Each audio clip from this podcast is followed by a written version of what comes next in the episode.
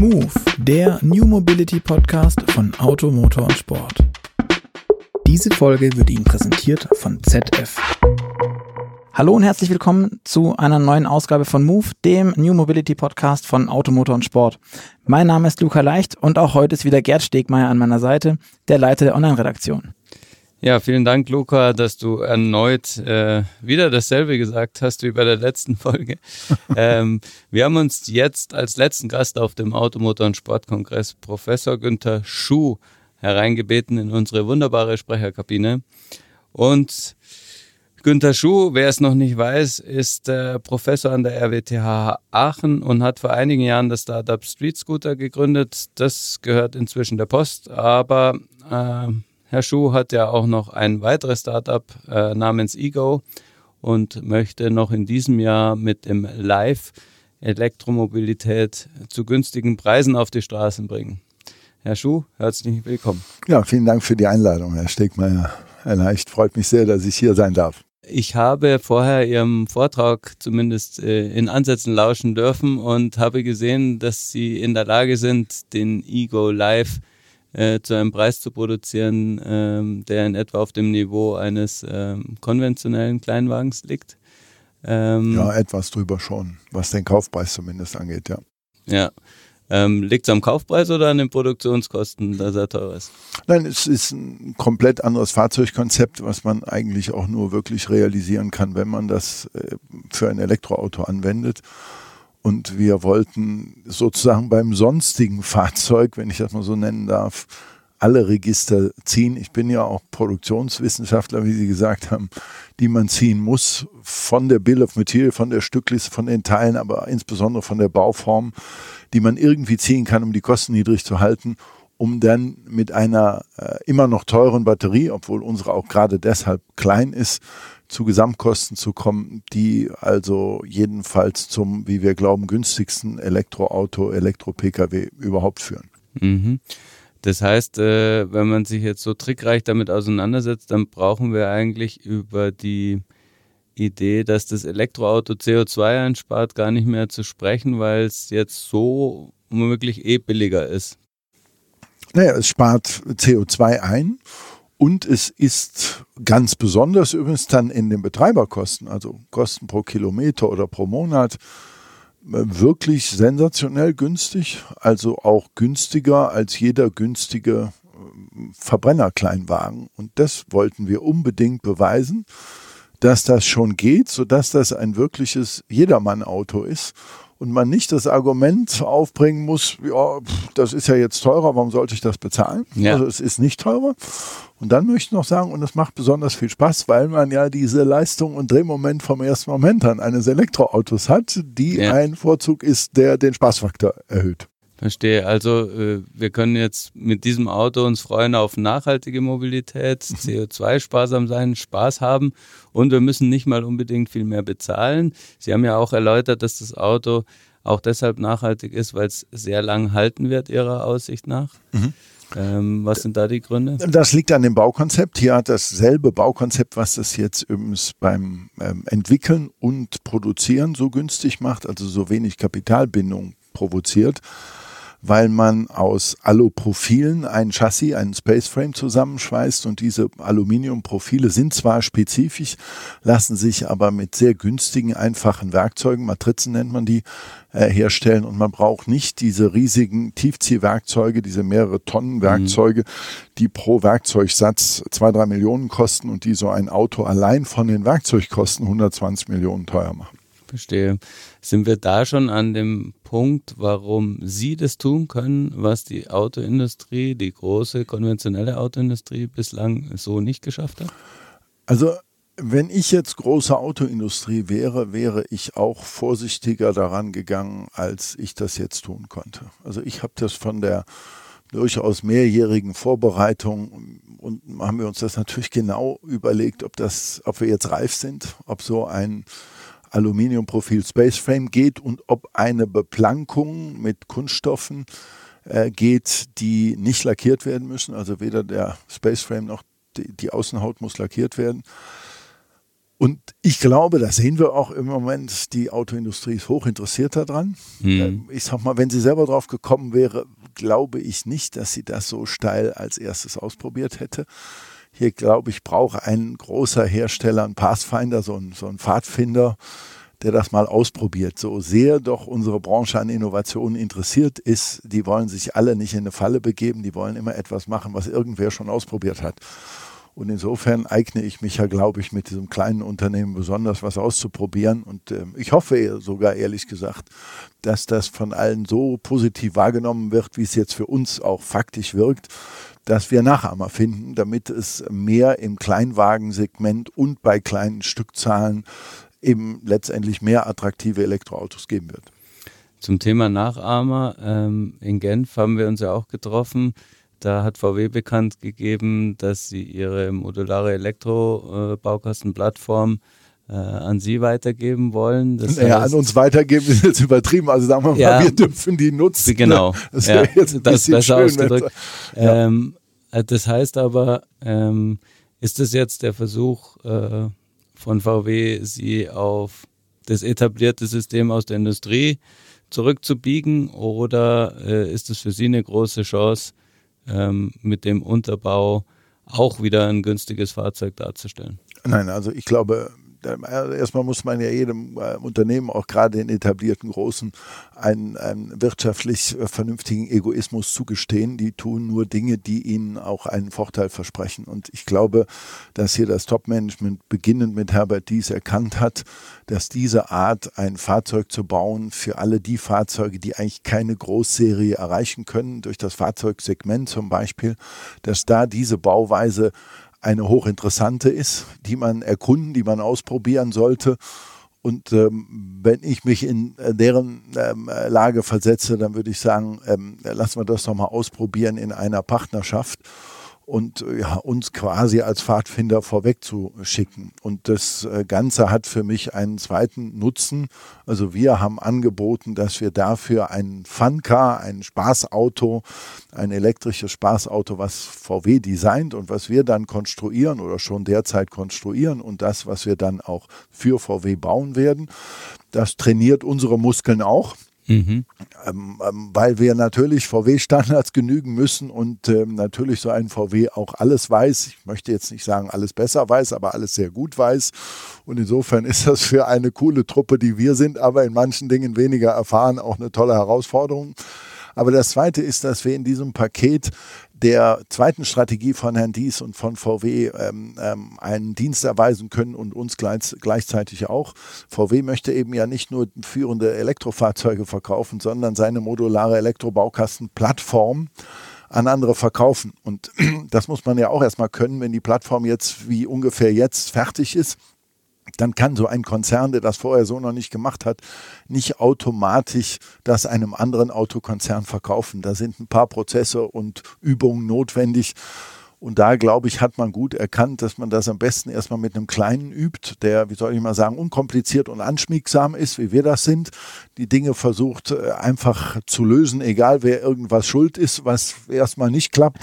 Und ich glaube auch, wenn das klappt, dann hat auch, haben wir nicht nur was gewonnen, weil wir auf das Regal, wenn ich so da sagen darf, von VW zugreifen dürfen, was uns viele Dinge einfacher macht. Die Komponenten sind fertig entwickelt, sind robust, sind für uns auch oft günstiger, als, wie, als wenn wir sie frei beim Zulieferer beschaffen würden mit unseren kleinen Mengen.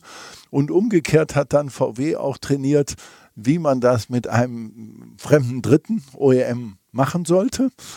Und dann, glaube ich, kann man sich auch auf andere größere OEMs stürzen und sagen, immer, wir haben nicht nur eine gute äh, Plattform für Elektromobilität. Wir, wir haben auch, wir wissen auch, wie Teilen geht. Genau. Ja, verstehe. Aber werden dann Startups wie Iris jetzt nicht relativ schnell zum Erwachsenwerden gezwungen?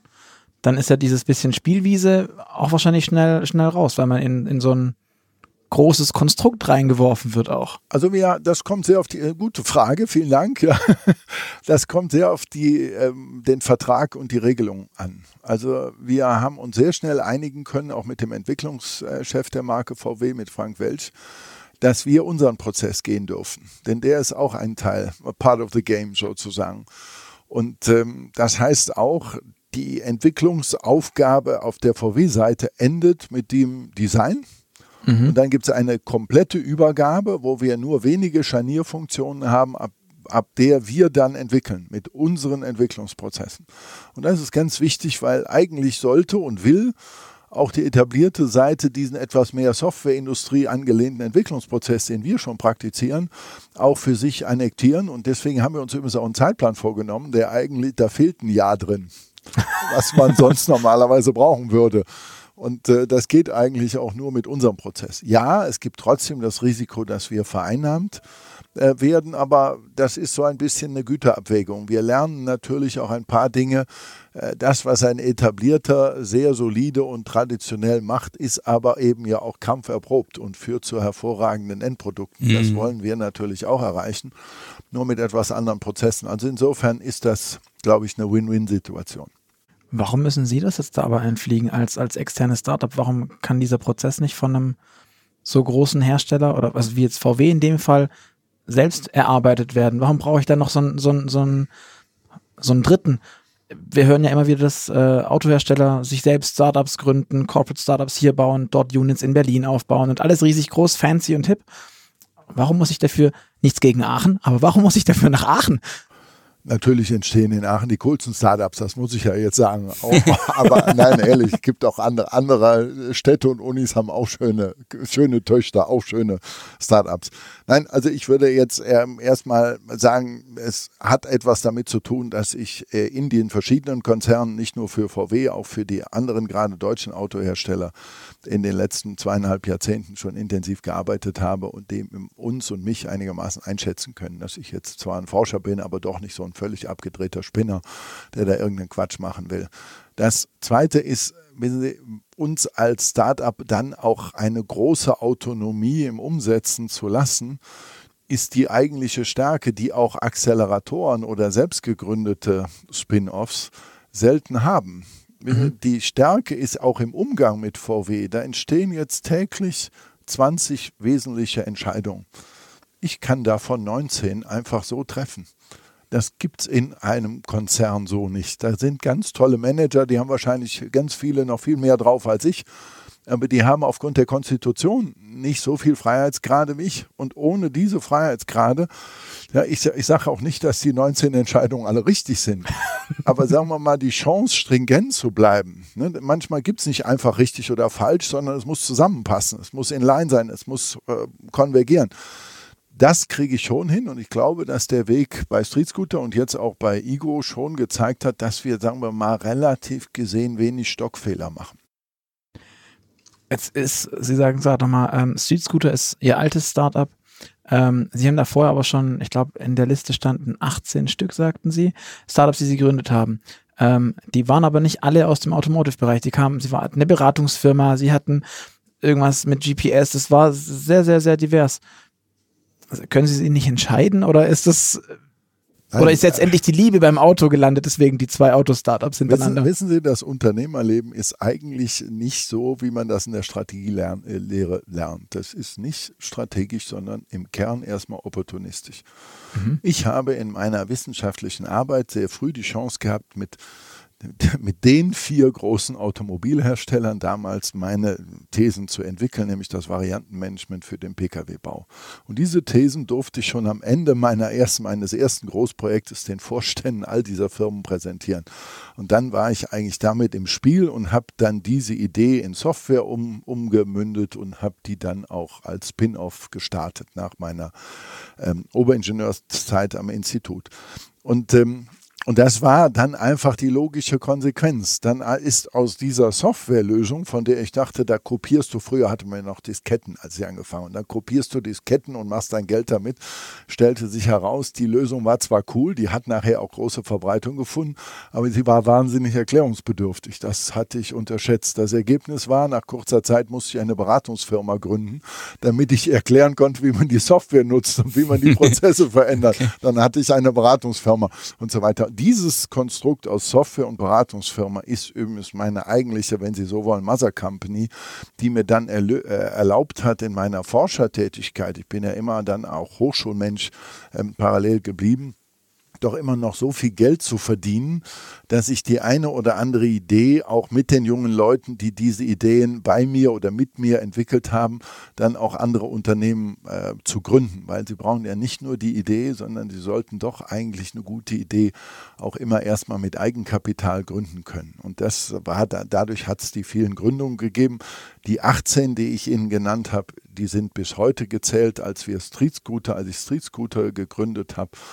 Komische Zahl, das war meine Nummer 13 und Igo war die Nummer 15 und seit Igo haben wir noch drei weitere Firmen gegründet mittlerweile, sodass wir jetzt bei 18 sind. Ein Taxi rufen kann jeder. Das ändert sich auch in der Zukunft nicht. Dank der Pro AI RoboThink von ZF fährt das Robotaxi oder Shuttle aber vollautonom vor und macht Ride-Hailing-Dienste der nächsten Generation mobil. Die holen ihre Fahrgäste selbstständig ab, kombinieren sinnvoll deren Routen miteinander und machen Mobilität damit noch effizienter. Möglich wird es durch einen kompakten Supercomputer, der die Fahrzeugsensoren wie Radar, LIDAR und Kameras miteinander vernetzt, die Daten in Echtzeit auswertet und das Auto sicher ans Ziel lenkt. Alles noch Zukunftsmusik? Nicht doch, denn genau das hat ZF bereits Anfang des Jahres auf der CES in Las Vegas vorgestellt. Wenn Sie jetzt wissen wollen, was sich ZF sonst noch für die Mobilität der Zukunft ausgedacht hat, gehen Sie einfach auf www.zf.com. Normalerweise, Sie sagten es ja gerade eben auch schon so, Sie versuchen das Universitäre auf der einen Seite zu erhalten, das Forscherding auf der anderen Seite. Kann man das so sagen? Sind Sie irgendwie industrieller? Ist es nicht eigentlich so ein, sind es nicht so zwei Welten, die sich sonst auch ein bisschen voneinander abstoßen? Ähm, wie vereinen Sie, also Sie sind recht groß, aber wie vereinen Sie das in sich? Also eigentlich sind diese zwei Welten ganz nah beieinander. Sie könnten ganz nah beieinander sein. Übrigens das Unternehmertum, wenn Sie ein Institut, ich führe ja in Summe äh, drei Institute, ein Hochschul-, ein Fraunhofer und ein Landesaninstitut, zwei davon mit drei Kollegen. Wir sind zusammen 1200 Leute. Wenn Sie so ein, also ich habe 400 Mitarbeiter auf der Hochschulseite wenn Sie so ein Konstrukt führen, das ist wie ein Unternehmen, das ist jetzt nicht völlig unterschiedlich. Ne? Mhm. Ich, ich habe da eine Grundfinanzierung von 13 oder 14 Prozent. Die anderen, ähm, äh, ich sag mal 86 Prozent des Geldes muss ich auch akquirieren, wie bei jedem anderen Unternehmen. Insofern sind Sie da nicht weit von weg. Es ist trotzdem in der Wahrnehmung so, da haben Sie schon recht, aber das ist legal heute so gesteuert. Also heute ist es normalerweise nicht zulässig, dass wenn Sie äh, hauptamtlicher Professor und Institutsleiter sind, dass Sie ein Unternehmen führen dürfen. Und insofern, sie, früher durfte man auch ungehemmt zumindest ein Unternehmen haben, sodass ich alle Unternehmen, die ich früher gegründet habe, die habe ich zwar mit gegründet, aber ich war außer vielleicht im Startmoment nicht Geschäftsführer davon. Heute ist das etwas anders, weil ich scheinbar meiner Hochschule so viel wert war, zwischenzeitlich auch durch den Aufbau des RWTH Aachen Campus, dass ich sagen konnte, ich möchte das jetzt gerne, diese Idee selber umsetzen. So war das dann auch bei Street Scooter. Und wenn ich die nicht umsetze, dann wird die nicht so erfolgreich. Das war zwar nicht bewiesen, dass das so gewesen wäre, aber man hat mir irgendwie geglaubt und dann haben die gesagt, naja, jetzt machen wir mal eine Ausnahmegenehmigung. Okay, verstehe. Aber im Grundsatz ist doch der Kern dessen, dass Sie die Unternehmen gründen, ähm, letztlich ihre erste Gründung und das Kapital, das sie daraus haben. Und klassischerweise wäre es doch jetzt ähm, durchaus denkbar und logisch gewesen, dass den Kapitalbedarf, den Ego äh, oder ja, der Ego braucht, ähm, dass den ein Investor aufbringt, der vielleicht aus der Branche kommt. Also sprich, warum hat nicht ähm, die 30, 34 Millionen, die ihre Fabrik äh, kostet, Warum hat die nicht wie klassischerweise ein, ein Autohersteller einfach aufgebracht? Man hätte ja auch vielleicht ein Sublabel gründen können oder so. So ein Smart oder sowas. Ich meine, ja. das war ja damals, wenn man so will, in meinen Augen auch so ein bisschen. Man probiert es mal, man traut sich aber nicht selber zu machen und dann gründet man eine neue Marke, eigenes Lieferantenmanagement, alles komplett eigen. Jetzt versucht man, versuchte ja, man es wieder zu merchen. Das ist ein heikles Thema, weil das, das, da muss ich jetzt mit etwas Kritik an der Geschichte ähm, ähm, antworten. Äh, und zwar gerade deshalb, weil ich das noch in meiner Schweizer Zeit mit Herrn Hayek kennengelernt habe und ein echter Smart-Fan bin. Mhm. Vielleicht kann man meinem Ego Live auch ein bisschen meine, ja. meine Begeisterung für den Smart ansehen. Ich glaube, ich habe den nur in etwas moderneren Linien noch äh, mhm. weiter entwickelt. Nein, ich glaube, dass man äh, das hart gesagt und ich bin gleichzeitig ein großer Daimler-Fan, aber die Daimlerisierung der Hayek'schen Smart-Idee war nicht nur vorteilhaft, wenn ich das so hart sagen darf. Und deswegen glaube ich, ist es sehr wichtig, dass man dem Unternehmer auch im wirklichen Sinne seine unternehmerische Freiheit lässt. Und das bedeutet automatisch, dass der Unternehmer oder die Unternehmer, die gründen, mit ihrem Eigenkapital, mit ihrem Risiko, aber auch mit ihrem Upside Potential gründen. Und erst später kann man dann und sollte man, das gilt für jeden Start-Upper, erst später sollte man andere Investoren, auch erst wenn die Unternehmung schon etwas deutlich mehr wert ist, äh, hinzunehmen, sonst dilutiert man, sonst verwässert man zu stark. Und ganz viele, die dann glauben, das vernünftig ohne Eigenkapital machen zu können, die sind nachher nicht erfolgreich, obwohl sie erfolgreich sind. Also die bilden, die bauen eine Firma mit unglaublichem Einsatz auf, die vielleicht doch erfolgreich wird, aber sie gehört ihnen nicht mehr. Dann haben sie am Schluss vor lauter Kapitalgebern mit Eigenkapital mhm. sind sie so weit dilutiert, dass sie ein tolles Unternehmen gebaut haben und sie haben noch 1,4 Prozent der Anteile. Das ist nicht so cool. Das äh, sollte man so nicht machen, dann hat man zu wenig davon. Und ich habe das geschafft mit meinen Leuten auch jetzt. Also meine ähm, äh, Aachener Gang möchte ich jetzt mal sagen und meine Wenigkeit, wir haben noch immer eine Kontrollmehrheit von knapp über 50 Prozent obwohl wir schon acht Kapitalerhöhungen über uns haben ergehen lassen oder Investoren gewonnen haben. Und ich glaube, das ist sehr entscheidend, denn das erst erlaubt mir, diese 19 von 20 Entscheidungen alleine zu treffen. Ich brauche mhm. am Schluss nicht wirklich, ich berate mich zwar viel, aber abwarten, was andere Gremien entscheiden, muss ich nicht. Mhm. Okay, jetzt sind, sind wir an dem Punkt, also das verstehe ich alles äh, sehr gut und man sieht ja auch, dass es erfolgreich ist. Wenn ich mich jetzt zurückversetze in äh, Volkswagen und äh, die Perspektive nochmal einnehme, ähm, warum schafft es so ein Unternehmen nicht? Ähm, Sie haben vorher gesagt, die, die sind erstmal zurückhaltend und schauen sich, dann muss so ein Pfadfinder her und so. Für, sage ich mal, Volkswagen wäre das ja jetzt irgendwie Portokasse gewesen, so eine Idee ja. äh, zu finanzieren, umzusetzen. Aber wenn, wenn wir jetzt von diesem Fun Car ausgehen, der im Jargon bei uns immer Beach hieß als ja. Codename, was ja. immer dann das Produkt genau werden sollte.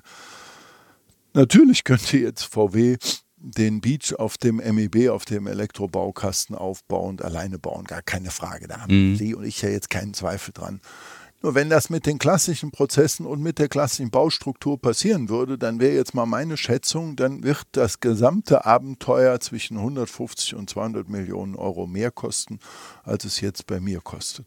Und so hat VW eine Chance, im Prinzip ein, ein Nischenprodukt, ein Fun, ein Emotionalisierungsprodukt in den Markt zu bekommen. Also weit hinter den Showcars, also wirklich mhm. in die Showrooms, wo man Autos verkauft und wo die Leute sich für die Marke begeistern. Viele werden sich durch dieses Fahrzeug für die Marke begeistern und dann doch ein etwas Vernünftigeres kaufen.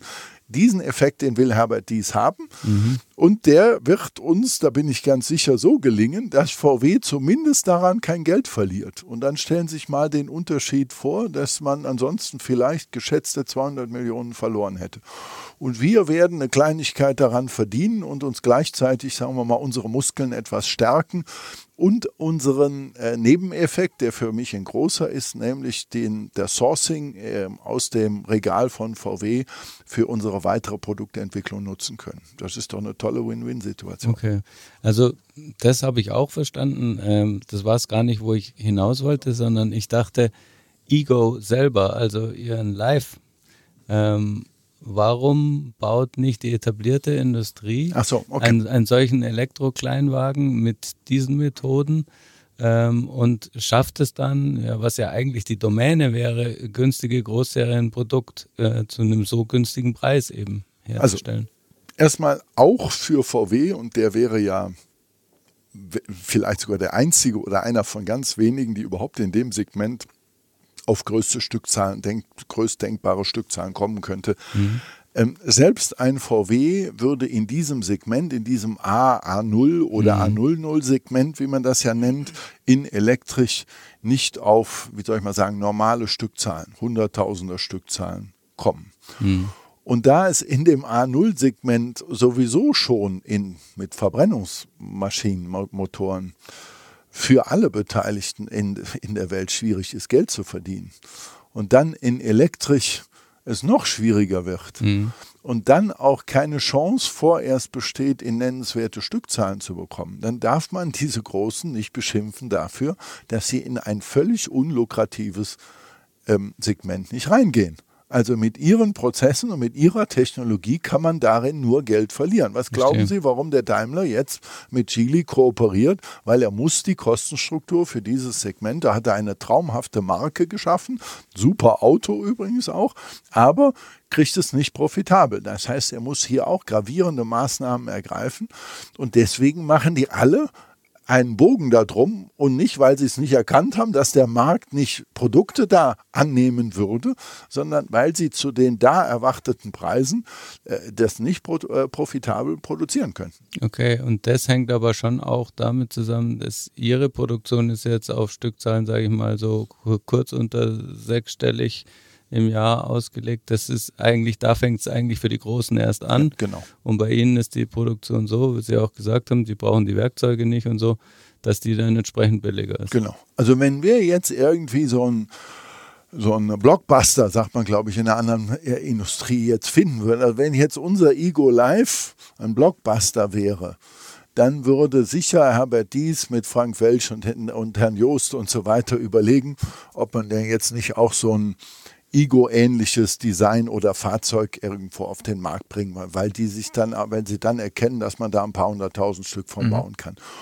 Und da endet dann auch meine Vorteilhaftigkeit. Also ich ja. würde, mein Vorteil bleibt nur dann bestehen, so ist unser Konzept auch, wenn jetzt zum Beispiel in China, wenn jetzt in, in äh, Mexiko, das sind jetzt die Standorte, wo wir vor allen Dingen drüber verhandeln, oder in Saudi-Arabien oder so, wenn dort unser Fahrzeug auch ankommen würde, würde, dann würden wir das immer lokalisieren. Mhm. Also in, in der arabischen Welt würde das Ding eine deutlich größere Klimaanlage haben und okay. ein paar andere Dinge anders haben. Und dann ist es schon wieder anders und wir würden dann die ganze Fabrik kopieren.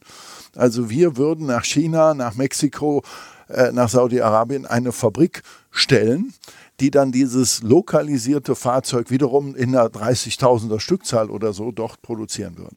Aber ist dann nicht die Verführung viel zu groß zu sagen, wir bauen unsere Fabrik, die wir jetzt hier in Deutschland haben, einfach größer. So wie das alle anderen ja auch machen. Weil am Ende ist doch, ich weiß nicht, ob das, ich bin jetzt kein Produktioner, aber es wirkt ja so, dass es irgendwie einen, einen gewissen Thrill gibt, einen gewissen Reiz, dann doch einfach die eigene Produktion größer zu machen, dann doch eben diese magische Schwelle der 100.000 zu über, über, genau. überschreiten. Und sie fangen jetzt an und müssen wieder hoffen, dass das dann funktioniert, haben einen riesen Invest für eine komplett neue Halle mit Mitarbeiter anlernen, Wege bauen, keine Ahnung, Infrastruktur, äh, Lieferanten, dann müssen die nach Saudi-Arabien liefern. Ist das immer so easy? Ähm, ist es dann nicht, ist man da nicht so aus dem Intrinsischen ist, heraus? Ist nicht so ist nicht so, wie Sie vermuten. Also eines meiner Ressorts an meinem Lehrstuhl ist Fabrikplanung. Ich habe 30 Jahre meines Lebens Fabrikplanung gemacht. Und ja, das ist der Reflex, das haben Sie genau richtig wiedergegeben. Das liegt aber an einigen Basistechnologien, wie man zum Beispiel eine Montagelinie macht, wie man zum Beispiel einen Rohbau macht, also Body in White mhm. macht, wie man dann das Presswerk, weil das große Teile sind, es muss in der Nähe vom Rohbau sein und hinter dem Rohbau muss die Lackstraße sein. Und die sind alle in kleiner Größenordnung nicht vernünftig wirtschaftlich zu betreiben. Die brauchen eigentlich Mindestgrößenordnung. Und wenn man die dann mal hat, kann man die meistens leicht etwas ausbauen und die Größenordnung noch ausdehnen. Deswegen ist das der typische Reflex. Der hat viele Nachteile und der ist nur cool, wenn man genau diese Stückzahlen auch braucht und auch über Lifetime des Produktes auslasten kann. Mhm. Ähm, unser Konzept ist von vornherein darauf ausgelegt, dass das gar nicht mehr der Normalfall ist.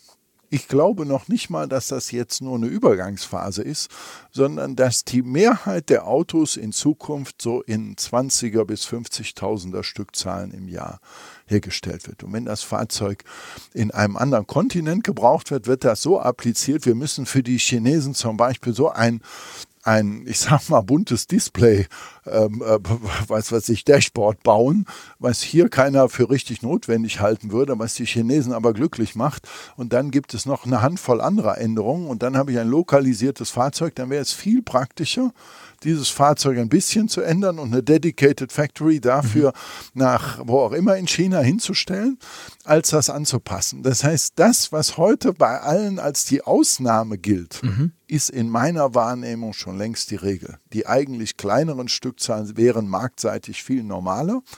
Und übrigens, das Design Freeze ist eine der größten Lügen der Industrie, wo alle dran glauben. Und nach dem Design Freeze macht übrigens auch ein großer, ja, was das Chassis zum Beispiel, noch 23 Änderungen nach dem Design Freeze. Wenn dann eine Lokalisierungsübung kommt, sind das nochmal 20 Änderungen. Und das alles kann man doch antizipieren und sagen, komm, gib das mal auf. Wir haben sowieso alle zwei Monate einen Change Request. Und den kann meine Struktur mit links, mit fast keinem Aufwand. Und alle anderen verbiegen sich da unendlich dran. Und deswegen, wenn mein Auto mit meiner Struktur 300.000-fach im Jahr gebraucht würde in der Welt, dann habe ich halt zehn Fabriken gebaut. Und ich baue die übrigens in chinesischer Geschwindigkeit. Also wir haben sie in, in 18 Monaten, ja, bis jetzt zum, zum SOP in 21 Monaten gebaut. Das kriege ich sonst wo in der Welt auch hin. Aber Herr Schuh, jetzt sagen Sie ähm, so Sachen wie, es gibt keinen Design Freeze. Jetzt muss ich sagen, wenn ich aktuelle Autos sehe und dann klebt da ein Display drin, das ich, ähm, keine Ahnung, aus meinem ersten Studienjahr, äh, Studienjahr schon alt fand, ähm, warum passiert sowas denn dann? Wenn es den eh nicht gibt. Nein, das liegt natürlich an der systemischen Abst also der Systemabstimmung, der Systemkomponenten und nicht nur dem Homologation, sondern den verschiedenen ressortbezogenen Freigabeprozessen. Diese Industrie, wie andere Industrien auch, aber diese besonders, äh, ja, praktiziert eine Kaskade, ich möchte jetzt nicht sagen Orgie von Freigaben. Okay. Diese sind zur sogenannten Absicherung gedacht. Ja, das heißt aber nicht immer, dass das Objekt abgesichert wird. Manchmal wird nur der Verantwortliche abgesichert oder der Zulieferer oder der Partner oder das Team. Und deswegen haben wir eine unglaubliche Kaskade von Absicherung, wo ich sagen würde, wenn man das macht wie die Softwareindustrie, die das mittlerweile auch ziemlich robust macht und viel schneller, also hochiterativ, dann brauche ich höchstens 20 bis 30 Prozent der Absicherung, übrigens auch viel kleinere Teams und einen grundsätzlich anderen Prozess. Und den praktizieren wir. Übrigens ist unser größtes Handicap, dass viele in der Branche, auch der großen Zulieferer, das auch gerne wollen, aber ehrlich gesagt auch noch dran üben müssen. Das wollte ich nämlich gerade fragen. Ähm, jetzt bauen Sie ja Ihr Auto zwar, aber Sie sind ja trotzdem auf ganz viel fremde Hilfe angewiesen. Genau. Und da eben auch auf die großen, alten, etablierten. Mhm. Und Sie wollen ja dann vermutlich genau in der gleichen Geschwindigkeit mit ah, du, für China, da hätte ich jetzt aber schon ganz gern eigentlich, also dass das jetzt so und so. Genau. Und dann rufen sie einen ZF-Conti, wie sie alle heißen, an und dann sagen die, ähm, ja, ja, klar, dann so 2027. ähm, dann haben wir Kapazitäten, dann haben wir Material und dann haben wir es auch ausprobiert. Und dann sagen sie, äh, da wollte ich eigentlich schon die sechste Generation Ego haben. Wie, wie, wie geht das zusammen? Also so schlimm ist nicht. Aber im Kern haben sie schon etwas recht. Aber wissen Sie, was das Gute ist? Also ich kenne eher, ich bin ja auch so alt, deswegen kenne ich die auch alle aus früheren Zeiten zum großen Teil. Also die Chefs, die Vorstände, die Bereichsleiter, die haben das alle locker kapiert. Die wollen das alle. Die kämpfen selber an diesen Zeitframes, die man in den großen Strukturen hat. Und die wollen das schneller machen. Und ohne deren äh, hohe Attention auf das, was wir tun und auch immer wieder die Unterstützung hätten wir es relativ gesehen so schnell, wir waren ja immer noch schnell, ja. nicht geschafft. Aber ehrlich gesagt, ich habe jetzt ein bisschen mehr als drei Jahre gebraucht und ich wollte nur zwei Jahre brauchen. Und wenn ich ganz ehrlich und ganz pessimistisch wäre, dann müsste ich sagen, ein Jahr geht auf das Konto der verschiedenen Zulieferer. also wir üben gemeinsam, das macht auch Spaß, aber das ist schon, also da gibt es auch immer den Reflex, ja, wenn die das jetzt so ungewöhnlich machen wollen, das liegt ja an deren Unerfahrenheit und Naivität. Die ja, wollen genau. das ja nicht seriös machen. Dass wir das genauso seriös machen wollen, das muss man dann erstmal, also wir haben auch Zeitverzögerung dadurch bekommen, dass wir mit einem ehrgeizigen Zeitplan um die Ecke gekommen sind, uns in Meetings verabredet haben und der eine oder andere Zulieferer dann gesagt hat, ja, ja, wahrscheinlich rausgegangen ist und gesagt hat, boah, das schaffen die ja nie, das ist völlig unrealistisch und so weiter, brauchen wir nicht ernst nehmen. Dann kommen wir irgendwann um die Ecke und sagen, wir sind fertig fertig, jetzt musst du liefern. Dann sagen die, wir sind noch nicht fertig. Ja, wieso seid ihr nicht fertig? Ja, wir haben gar nicht rechtzeitig angefangen, weil wir gar nicht gedacht haben und so weiter. Das ist jetzt so sukzessive überwunden. Mittlerweile glaubt man uns, dass wir unsere Pläne wirklich ernst nehmen und auch hart versuchen einzuhalten. Okay. Ähm, wenn wir nochmal kurz aufs Produkt zurückgehen, ähm, was war eigentlich Ihre größere Affinität jetzt beim Ego, ähm, einen Kleinwagen mit Elektroantrieb zu machen oder so einen Kleinwagen für die Stadt ähm, einfach produzieren zu können und zeigen zu können, dass man das kann und äh, auch schnell kann?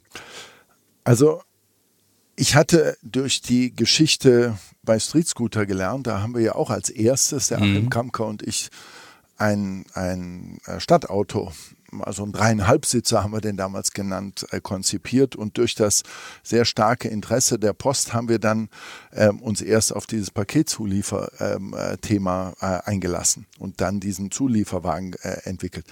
Ähm, da hat mich total beeindruckt, wenn, dass das ein No-Brainer ist. Also wenn man das genau den Use Case kennt von der Post und sieht, dass da ein Zusteller normalerweise 25 Sekunden fährt bis zum nächsten Haus und dann steht das Auto fünf Minuten. Der Verbrenner kommt nicht über 40 Grad äh, Betriebstemperatur äh, raus. Das Auto, obwohl das sonst nur fünf Liter äh, Diesel verbrauchen würde, braucht 14 oder 15 Liter und die Emissionswerte sind katastrophal, weil ja die Verbrennung stöchiometrisch ja. nicht okay ist, die Katalyse funktioniert, bla bla bla. So, und das ähm, war so naheliegend, dass ich also seitdem nur die naheliegenden, völlig logischen Fälle suche. Und der Fall, wo wir an der Emission und an der durchaus zu, am Zurückdrängen des Verbrenners am meisten Beute für die Gesellschaft, für die Natur machen können, ist im innerstädtischen Verkehr. Mhm. Weil wir hier nämlich nicht nur mit einem elektrischen Antrieb CO2-Reduktion vor Ort betreiben, mhm. sondern eben da ist ja auch noch NOx und Feinstaub auch besonders relevant. Das ist auf dem Land vergleichsweise weniger relevant. Und da läuft, da ersetzt so ein Auto wie der Ego Live eben die Leute, die Fahrzeuge, die drei Kilometer fahren, wieder eine Stunde stehen, wieder äh, drei Kilometer fahren und die genau in diesem schlechten Modus, also noch viel schlechter mhm. sind, als sie auf dem Papier im warmen, eingefahrenen Zustand sind. Das heißt, hier machen wir wahnsinnig viel Beute und gleichzeitig, und das ist das schöne Logische daran, wir haben für den Use Case keine große Batterie notwendig, um den abzudecken. Und mhm. da die Batterie teuer ist und teuer bleibt, was die meisten eben immer noch nicht glauben, weil sie glauben, die ist morgen viel billiger, das kann ich jetzt physikalisch begründen, dass das nicht der Fall sein wird, ist das also ein Match, der liegt so logisch auf der Hand, dass ich den erschließen wollte. Und damit war ich mir dann auch ziemlich sicher, dass sich die Großen für dieses Segment erstmal nicht interessieren würden, aus den eben genannten Gründen. Mhm. Und umso mehr hatten wir eine Chance. Ja, und jetzt wundere ich mich eigentlich nur, dass es noch eine Reihe von Chancen gibt, die man ja auch noch in Zukunft aufgreifen könnte. Erzählen Sie doch mal. also wir haben das Thema ja ehrlich gesagt bei den äh, mittelschweren äh, LKWs und Bussen auch. Ne? Es gibt jetzt viel zu wenig Stadtbusse, mhm. auch gerade mittelgroße.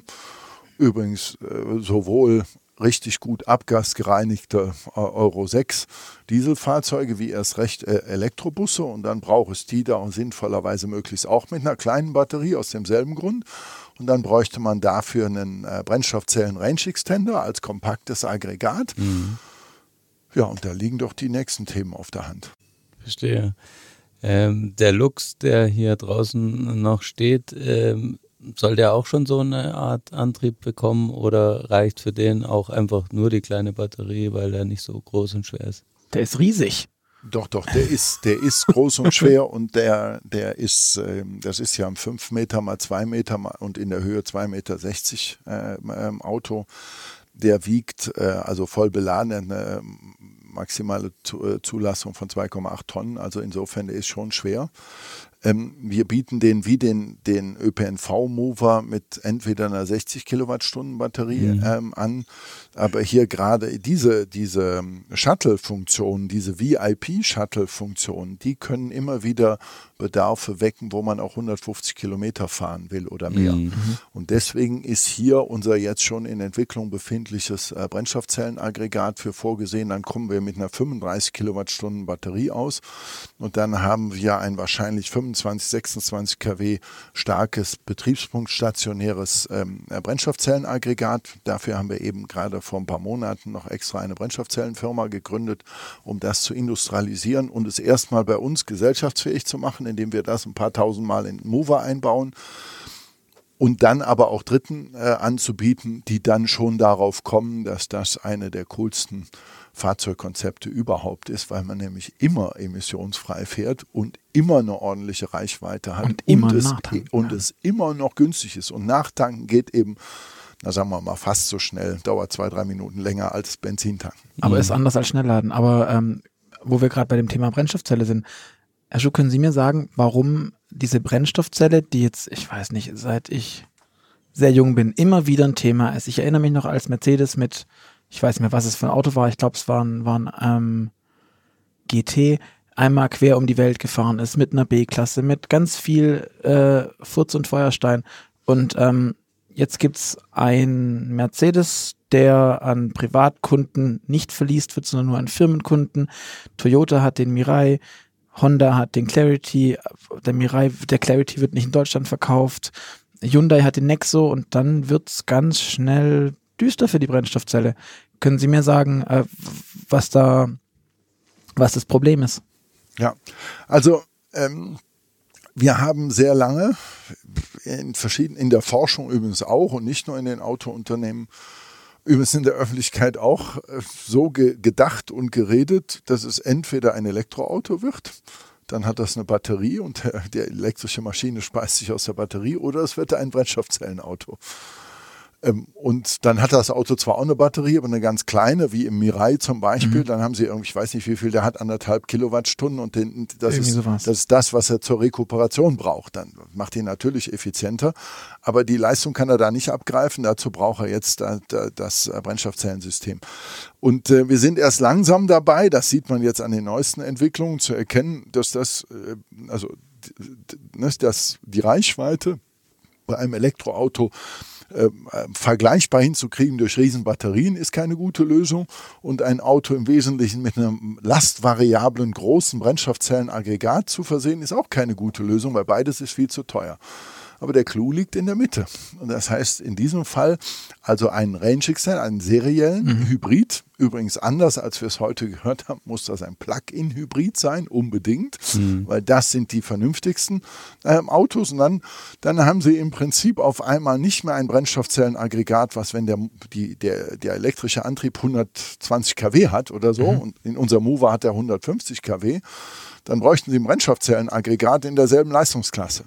Und dann müssen Sie Lastvariabilität schaffen. Und Last, eine Brennstoffzelle mag keine Lastwechsel. Kann die gar nicht. Macht, ist also mühsam, ja. Das müssen Sie dann auch zum Teil wegregeln und so weiter. Und, ähm, äh, und, und, und, und dann müssen Sie, dann haben Sie natürlich auch immer das Brennstoffzellenaggregat im Eingriff. Das heißt, Sie brauchen jetzt Stacks und das heißt Bipolarplatten als Kernelement in dem Stack die dann Lebensdauern von 20.000 äh, Zyklen haben müssen. So, und dann haben sie da ganz edle Materialien, will die jetzt nicht genau beziffern und damit auch nicht denunzieren, wer das jetzt besonders schön und teuer gemacht hat, sondern wenn man das dann so macht, wie wir das machen, dann kommen sie bei so einem Riesenfahrzeug als sozusagen nur Auffüller der Batterie mit, wie gesagt, 25, 26 kW aus. Sie machen das Betriebspunkt optimal. Sie legen das genau auf einen Betriebspunkt aus. Das Ding ist gar nicht dauernd im Eingriff, weil Sie den ja als Plug-in-Hybrid betreiben. Das heißt, wenn Sie 6.000 oder 8.000 äh, Zyklen hinkriegen, reicht das länger, viel länger als die Batterie. Sie kommen dann mit einer kleinen Batterie aus. Wenn Sie den Stack dann nur noch so cool komponieren, dass Sie gar keinen DC-DC-Wandler haben, die meisten Stacks hören dann bei 110 Volt auf, dann müssen Sie ja erstmal aus Gleichstrom zerhacken, dann müssen Sie hochspannen, damit Sie dann auf 400 Volt sind, damit Sie vernünftig den Motor Ja. antreiben können. Wenn Sie den ganz sparen, der kostet alleine 2000 Euro. Ja, wenn, wenn Sie alle acht Komponenten, sieben davon sind heute leider nicht in dem Sinne industrialisiert, mal mit allen Kalibern des Industrialisierens, so ähnlich wie wir es jetzt beim Ego Live gemacht haben, bei der Brennstoffzelle auch machen, dann kommen Sie von einem Aggregat, ich will jetzt nicht nennen bei wem, mit Herstellkosten von 25.000 Euro vielleicht auf 5.000 oder 6.000 Euro. Wenn Sie dann noch ein Powertrain haben für anderthalb bis 2.000 Euro und eine kleine Batterie für 3.000 Euro, dann kommen Sie mit 10.000 Euro aus. Und das ist doch ein cooler Powertrain, oder? Ja, das klingt gut. Das klingt sehr verheißungsvoll. Ich glaube, Sie haben leider schon bald den nächsten Termin, deswegen müssen wir leider Gottes auch schon zum Abschluss kommen. Und am Ende eines jeden Move-Podcasts gibt es noch äh, entweder oder Fragen, die Sie Bitte. beantworten dürfen. Ähm, Streaming-Dienst oder Schallplatte, welcher Typ sind Sie? Streaming. Ferrari oder Tesla? Äh, Ferrari. Apple oder Google? Apple. Das Loft in der Stadt oder ein altes Bauernhaus auf dem Land? Loft. Und im Auto vorne oder hinten sitzen? Ich sitze schon hinten, ich habe jetzt einen Fahrer. Dann frage ich nicht mehr nach Fahrer oder Beifahrer. Ähm, Datenschutz und AGBs, sind Sie der Typ Aluhut oder Accept All? Ja, AGB ist absolut notwendig. Wir müssen Rechtssicherheit haben. Fliegen, Fischen oder Motorradfahren? Ähm, äh, ich habe ein Flugzeug, ich fliege selber, ich fahre auch Motorrad. Äh, Fischen ist mir zu langweilig. Star Wars oder Star Trek? Star Wars. Kaffee oder Tee? Kaffee, viel Kaffee. Steak oder Falafel? Ja, Steak. Das ist die alles entscheidende Frage zu Ihrem Arbeitsleben. Sind Sie eher die Nachteule oder die Lerche? Ähm, ich arbeite 85 St äh, Stunden in der Woche, also eigentlich beides. Alles klar. Herr Professor Schuh, vielen, vielen Dank für das sehr interessante Gespräch, die Ausblicke, die Einblicke ähm, und alle da draußen. Vielen Dank fürs Zuhören. Wir hören uns bei der nächsten Episode des Move Podcasts wieder. Bis dahin freuen wir uns auf Feedback von euch und hoffen, euch hat's gefallen. Schreibt uns eine E-Mail an podcast.move-magazin.de oder hinterlasst uns eine Bewertung auf iTunes, ähm, wenn es euch gefallen hat oder auch nicht. Bewertet uns gerne. Ähm, falls ihr nicht auf die nächste Folge warten wollt, findet ihr ähm, auf www.motorpresse-aktion.de slash ams eine Gratisausgabe der aktuellen Automotor und Sport, die ihr euch dort kostenlos bestellen könnt. Bis zum nächsten Mal. Auf Wiederhören. Vielen Dank, Herr Professor Schuh, und vielen Dank, Luca, fürs schöne Vorlesen. vielen Dank, hat mir Spaß gemacht. Danke fürs Einladen hier. Tschüss.